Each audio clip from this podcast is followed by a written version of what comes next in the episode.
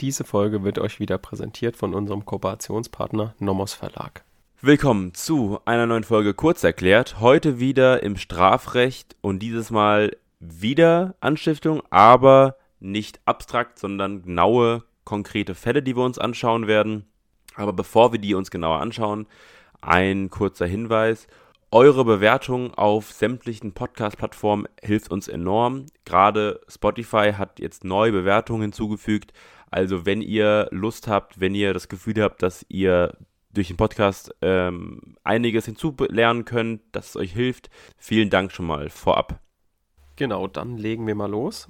Und zwar haben wir ja das in der letzten Folge schon angekündigt. Also, wenn ihr euch erinnert, in der Folge, wo wir uns einen abstrakten Überblick über die Anstiftung verschafft, verschafft haben, dass wir heute die Anstiftung mit ihren konkreten Problemen uns anschauen. Und dafür wollten wir ja mit dem Rose-Rosal-Fall einsteigen.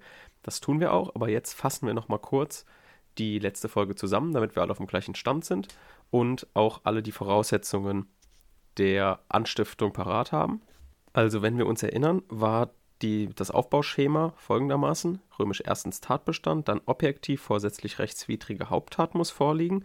Wir denken hier an die Problematik, wenn es Vorsatz und Fahrlässigkeit Kombinationsdelikte gibt. Also denken wir an den Paragraph 18, denken wir an den Paragraph 11 StGB. Dann B, bestimmen. Bestimmen ist das Hervorrufen des Tatentschlusses. Dann brauchen wir natürlich den subjektiven Tatbestand.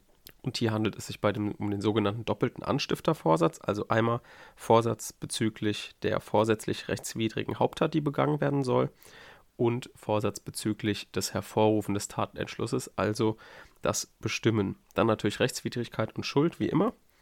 Und wir hatten auch letztes Mal gesagt, dass die Haupttat in ihren wesentlichen Merkmalen oder Grundzügen konkretisiert sein muss. Das heißt, nur ein abstrakte Kenntnis oder eine abstrakte Vorstellung von dem, was passieren soll, reicht eher nicht aus. Dann haben wir gesagt, dass die Anstiftungshandlung die notwendige Bedingung für den Tatentschluss des Täters sein muss und es ist notwendig, dass der Anstifter auf den Täter einwirkt in, im Sinne eines offenen geistigen Kontakts. Genau, da klingelt bei uns Verursachungstheorie, Dominanztheorien und so weiter. Das hatten wir ja letzte Folge besprochen. Also, dann steigen wir jetzt mit dem Rose-Rosal-Fall ein. Für alle, die ihn noch nicht gehört haben, das ist ein absoluter Klassiker im Rahmen der Anstiftung. Und zwar geht es darum, wenn der Angestiftene, also der Haupttäter, wenn der ein, einer Objektsverwechslung unterliegt. Wie ist dann der Anstifter zu bestrafen? Also wird er auch mit einem Error in persona bestraft oder ist das für ihn ein Aberratio ictus, eine Aberratio ictus? Das werden wir uns genauer anschauen. Nochmal als Hintergrundwissen, dieser Fall ist sehr, sehr alt. Das zuständige Gericht war das damalige preußische Obertribunal und genauso alt wie der Begriff sich anhört, genauso alt ist auch dieser Fall. Aber natürlich immer noch ein Klassiker insbesondere natürlich für Klausuren geeignet. Also, um was geht's? Es geht darum, dass Rose von Rosal angestiftet wird, gegen reichliche Belohnung den Zimmermann Schliebe zu töten. Aus dem Hinterhalt erschießt Rose jedoch einen gewissen Harnisch, den er in der Dämmerung mit dem ihm ansonsten bekannten Schliebe verwechselt. Also, wenn wir die altertümlichen Namen weglassen, geht es darum, dass eine Person eine andere töten will. Sagen wir X will Y töten und wird von Z dazu angestiftet. Und jetzt während er schießt, ist es vielleicht zu dunkel oder sowas, verwechselt er die Person, was ihm sonst nicht passiert, und tötet jemand anders. Das ist also für den Haupttäter erstmal ein Error in Persona, denn wir wissen beim Error in Persona, Paragraph 16 Absatz 1, wenn der Täter einen Umstand nicht kennt, der zum gesetzlichen Tatbestand gehört und so weiter. Und deswegen ist dann also der Irrtum, weil es ein reiner Motivirrtum ist, weil er nur über die Identität des Menschen und nicht über das Tatbestandsmerkmal Mensch irrt, ist der Motivirrtum unbeachtlich. Jetzt ist die Frage, wie wirkt sich das denn jetzt auf den Anstifter aus? Ist das für ihn jetzt auch unbeachtlich, wenn sich sein Werkzeug irrt? Oder ist das eben beachtlich, sodass der Vorsatz entfällt und vielleicht eine Aberratio ictus, also die versuchte, eine versuchte Tat und eine fahrlässige Tat in Betracht kommt. Gehen wir erstmal von letzterem aus, also dass ein Aberratio ictus einschlägig ist. Und diese Meinung vertritt auch eine verbreitete Ansicht im Schrifttum. Und zwar sagt die, wenn die Tat erheblich von dem von der vom Vorsatz umfassten Tat des Anstifters abweicht, ist diese Objektsverwechslung als Fehlgehen der Tat einzuordnen, also eine Aberratio ictus. Also wäre hier in diesem Fall Rosal nur wegen versuchter Anstiftung, gegebenenfalls in Tateinheit mit fahrlässiger Tat zu bestrafen.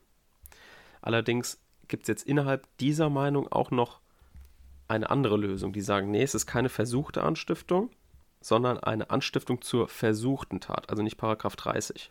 Und die argumentieren, weil im Angriff auf das falsche Opfer zugleich ein Angriffsversuch auf die richtige Person liegt. Also wir sehen, innerhalb dieser Meinung gibt es auch nochmal zwei unterschiedliche. Die eine sagt, okay, das ist dann bei der Aberratio ictus eine versuchte Anstiftung und gegebenenfalls Fahrlässigkeit.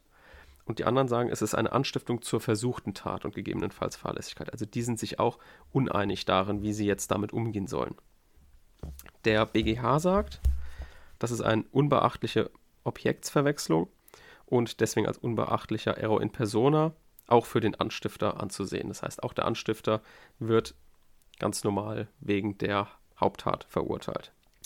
Und der Anstifter haftet also accessorisch, wie sonst auch, hinsichtlich der Haupttat. Jetzt hält die Meinung im Schrifttum dem BGH etwas entgegen. Und zwar sagen die, ja, was ist denn, wenn jetzt der Täter erkennt, dass er eine Verwechslung begangen hat? Und dann ein weiteres Mal und noch ein weiteres Mal und noch ein weiteres Mal, so lange die Leute erschießt, bis er den richtigen getroffen hat. Wäre das dann auch alles dem zurechenbar, beziehungsweise wäre das dann auch alles eine Anstiftung? Allerdings kann man diesem Argument wieder entgegenhalten, nein, das ist dann wohl ein Exzess, der dem Anstifter nicht zurechenbar ist. Genau, also grundsätzlich merken wir uns, der BGH sagt, nein, das ist grundsätzlich ein Error in Persona. Der macht nur eine Ausnahme und die macht er ziemlich selten. Und zwar gilt die Ausnahme nur, also kein Error in Persona, sondern Aberratio ictus, wenn der Irrtum des Täters für den Anstifter außerhalb der Grenzen der allgemeinen Lebenserfahrung oder dem allgemeinen Vorhersehbaren liegt. Dann sei ein Vorsatz ausschließender Irrtum im Sinne eines wesentlichen Abweichs vom Kausalverlauf gegeben.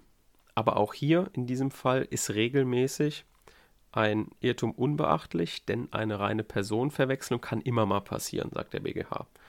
Es muss schon, müssen schon besondere Umstände dazutreten, dass man sagt, okay, in diesem seltenen Fall liegt es außerhalb der in der Lebensgefahr, in der Lebenserfahrung Vorhersehbaren, dass er den verwechselt.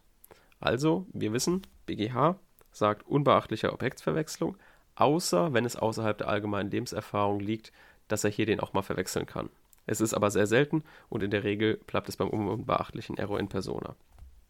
Jetzt sagt eine vermittelnde Ansicht, insbesondere gegenüber der Literatur, dass hier grundsätzlich die allgemeinen Regeln des 16 Absatz 1 Satz 1, also es wird unterschieden zwischen Error in persona, einem unbeachtlichen Motivirrtum, und einem beachtlichen, den Vorsatz ausschließenden Kausalirrtum, also der Aberratio ictus, abzugrenzen ist. Zu diesem Zweck wird jetzt unterschieden nach dieser Meinung, ob der Täter individualisierte Vorgaben vom Anstifter erhalten hat. Und wenn er solche erhalten hat und davon abweicht, dann ist es dem Anstifter eben nicht mehr zurechenbar und dann ist es eine Aberratio ictus, weil das Werkzeug dann fehlgegangen ist.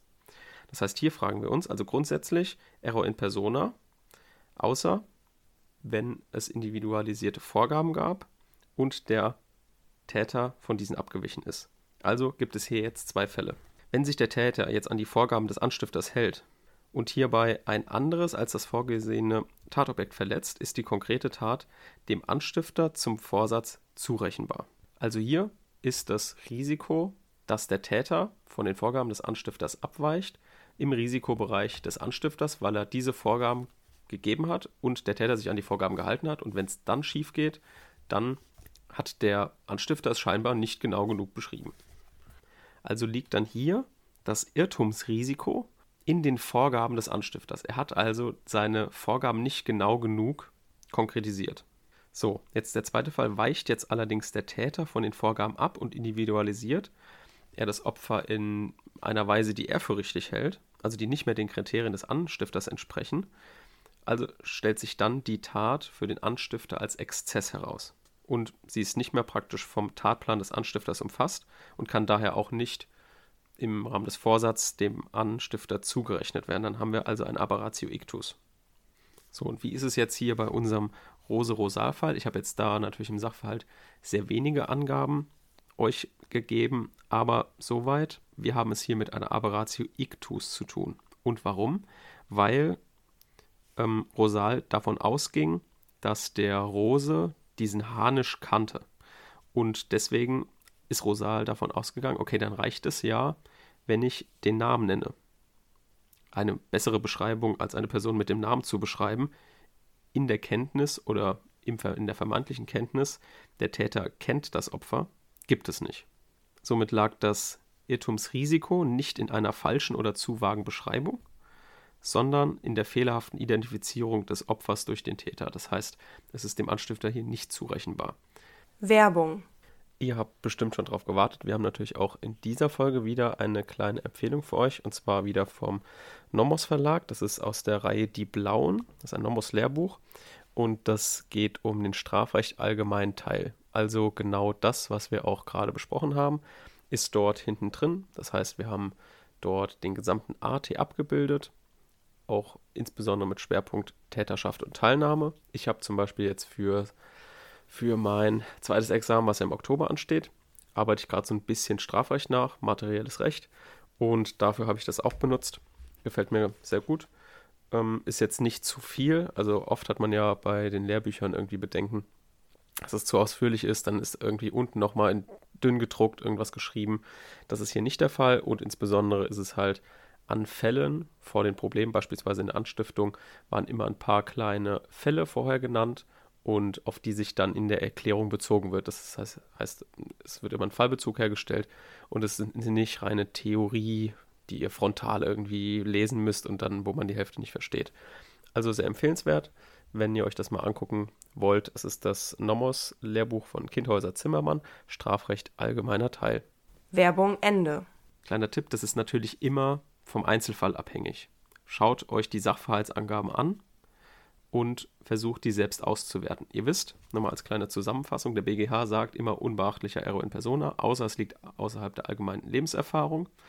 Dann gibt es die eine Ansicht aus dem Schrifttum, die sagt, nee, ähm, das ist ein Aberratio ictus, klassisches Fehlgehen des Werkzeugs. Ich habe den Täter benutzt als Werkzeug. Wenn der sich falsch entscheidet, dann ist es klassisch Versuch und Fahrlässigkeit.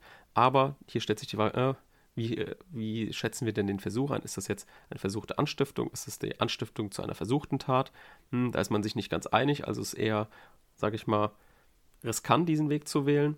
Und deswegen könnte man auch die vermittelnde Lösung nehmen, die sagt, okay, das ist klassische Abgrenzung zwischen unbeachtlichem Error in persona und Aberratio ictus. Und unsere Kriterien zur Abgrenzung sind, hat der Anstifter, dem Täter, das genau genug konkretisiert. Hat er es ihm konkretisiert und hält sich der Täter an diese Vorgaben und trifft trotzdem den Falschen, dann liegt es im Irrtumsrisikobereich des Anstifters.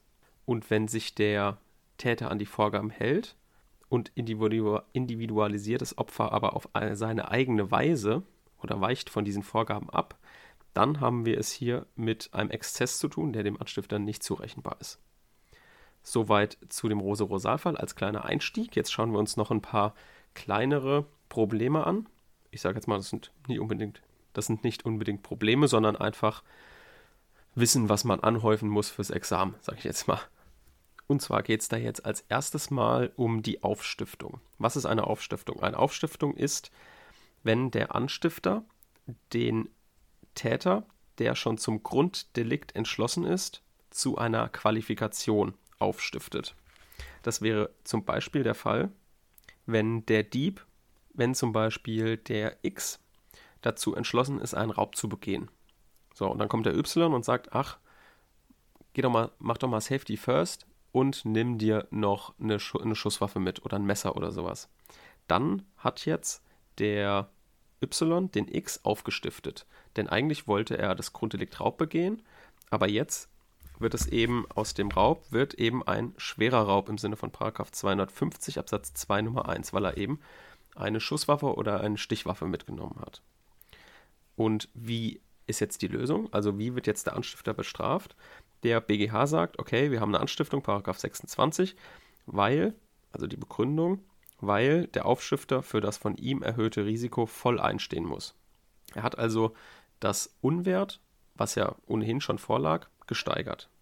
Die herrschende Lehre sagt, nee, das ist jetzt nur Paragraph 27, also nur Beihilfe, keine Anstiftung zur Qualifikation ohne Anstiftung zum Grunddelikt. Also die sagen, okay, wenn ihr, wenn er zur Qualifikation anstiftet, muss er auch vorher zum Grunddelikt angestiftet haben. Das konnte er aber nicht mehr, denn der X war schon zur Tat entschlossen. Und, da kommen wir jetzt zum nächsten Punkt, wenn jemand schon zur Tat entschlossen ist, kann man ihn nicht mehr anstiften. Das ist der sogenannte Omnimodo Facturus, der schon zur Tat entschlossene. Wenn jetzt aber jemand lediglich zur Tat neigt oder schwankt, reicht es aus für die Anstiftung, wenn man ihn zur Tat bewegt. Das reicht im Rahmen des Bestimmens, Hervorrufen des Tatentschlusses genügt das. Und kleine, ne kleine Exkursfrage, was ist denn, wenn jetzt jemand ein Omnimodo Facturus, also einen zur Tat entschlossenen, anstiften möchte? Funktioniert ja dann nicht. Was ist das dann? Das ist dann eine versuchte Anstiftung nach 30 Absatz 1 oder, das sehen wir in den nächsten Folgen, vielleicht psychische Beihilfe nach 27 Absatz 1. Dann kommen wir zur sogenannten Abstiftung. Die Abstiftung ist, wenn der Täter zu einer Qualifikation entschlossen ist und von dem Y jetzt in dem Fall zum Grunddelikt abgestiftet wird. Also beispielsweise wieder der gleiche Fall, allerdings in umgekehrter Raum, Reihenfolge, der X ist entschlossen, einen schweren Raub zu begehen und dann sagt der Y, ach, mach doch nicht so wild, lass doch lieber die Schusswaffe weg. So, wie ist jetzt der Y als Anstifter zu bestrafen? Erstmal sagt man da Paragraph 26, also Anstiftung minus, denn man konnte ihn gar nicht mehr zum Raub anstiften, denn er war bereits entschlossen, ein Omnimodo Facturus. Und Beihilfe entfällt auch, also Paragraph 27 auch minus. Und warum? Weil, das kennen wir aus, der, aus dem Rahmen der Probleme der objektiven Zurechnung, hier gab es eine Risikoverringerung. Und dann sage ich jetzt mal laienmäßig, dann ist es nicht fair, wenn er ihm ja schon, wenn er ihn schon wieder zurück in Richtung Rechtmäßigkeit schubst. Es ist immer noch natürlich nicht rechtmäßig, das Verhalten, aber schon mal in die richtige Richtung schubst.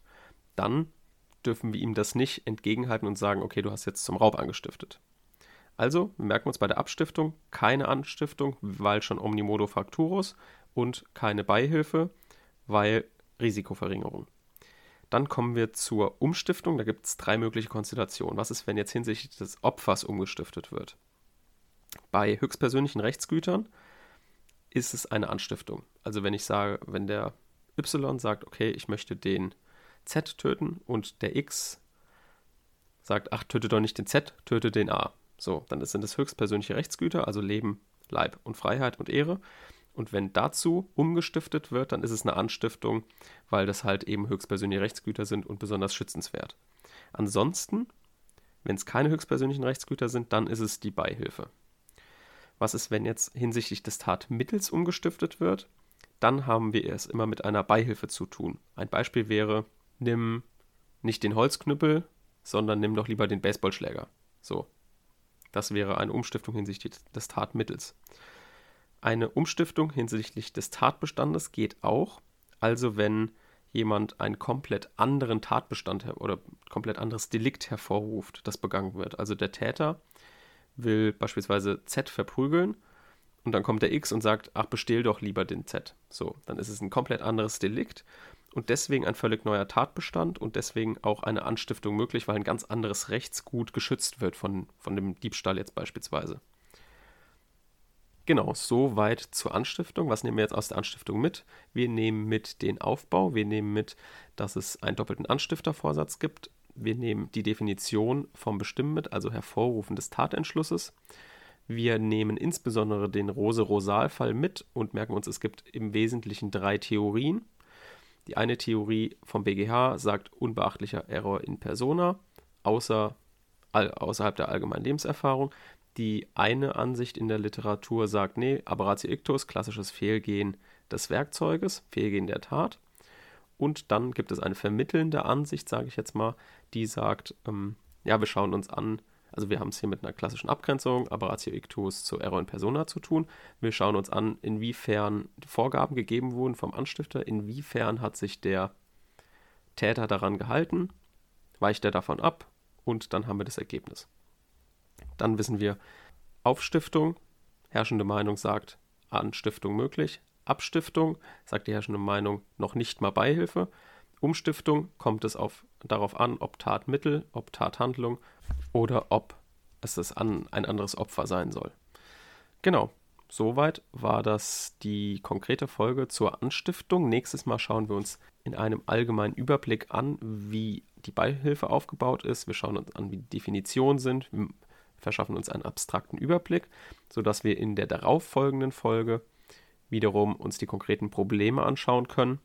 Insbesondere auch die Abgrenzung zur Begünstigung, mein absolutes Hassthema im Studium. Aber darauf kommen wir dann in der übernächsten Folge zu sprechen. Also, vielen Dank fürs Zuhören. Danke fürs Zuhören und bis zum nächsten Mal. Tschüss.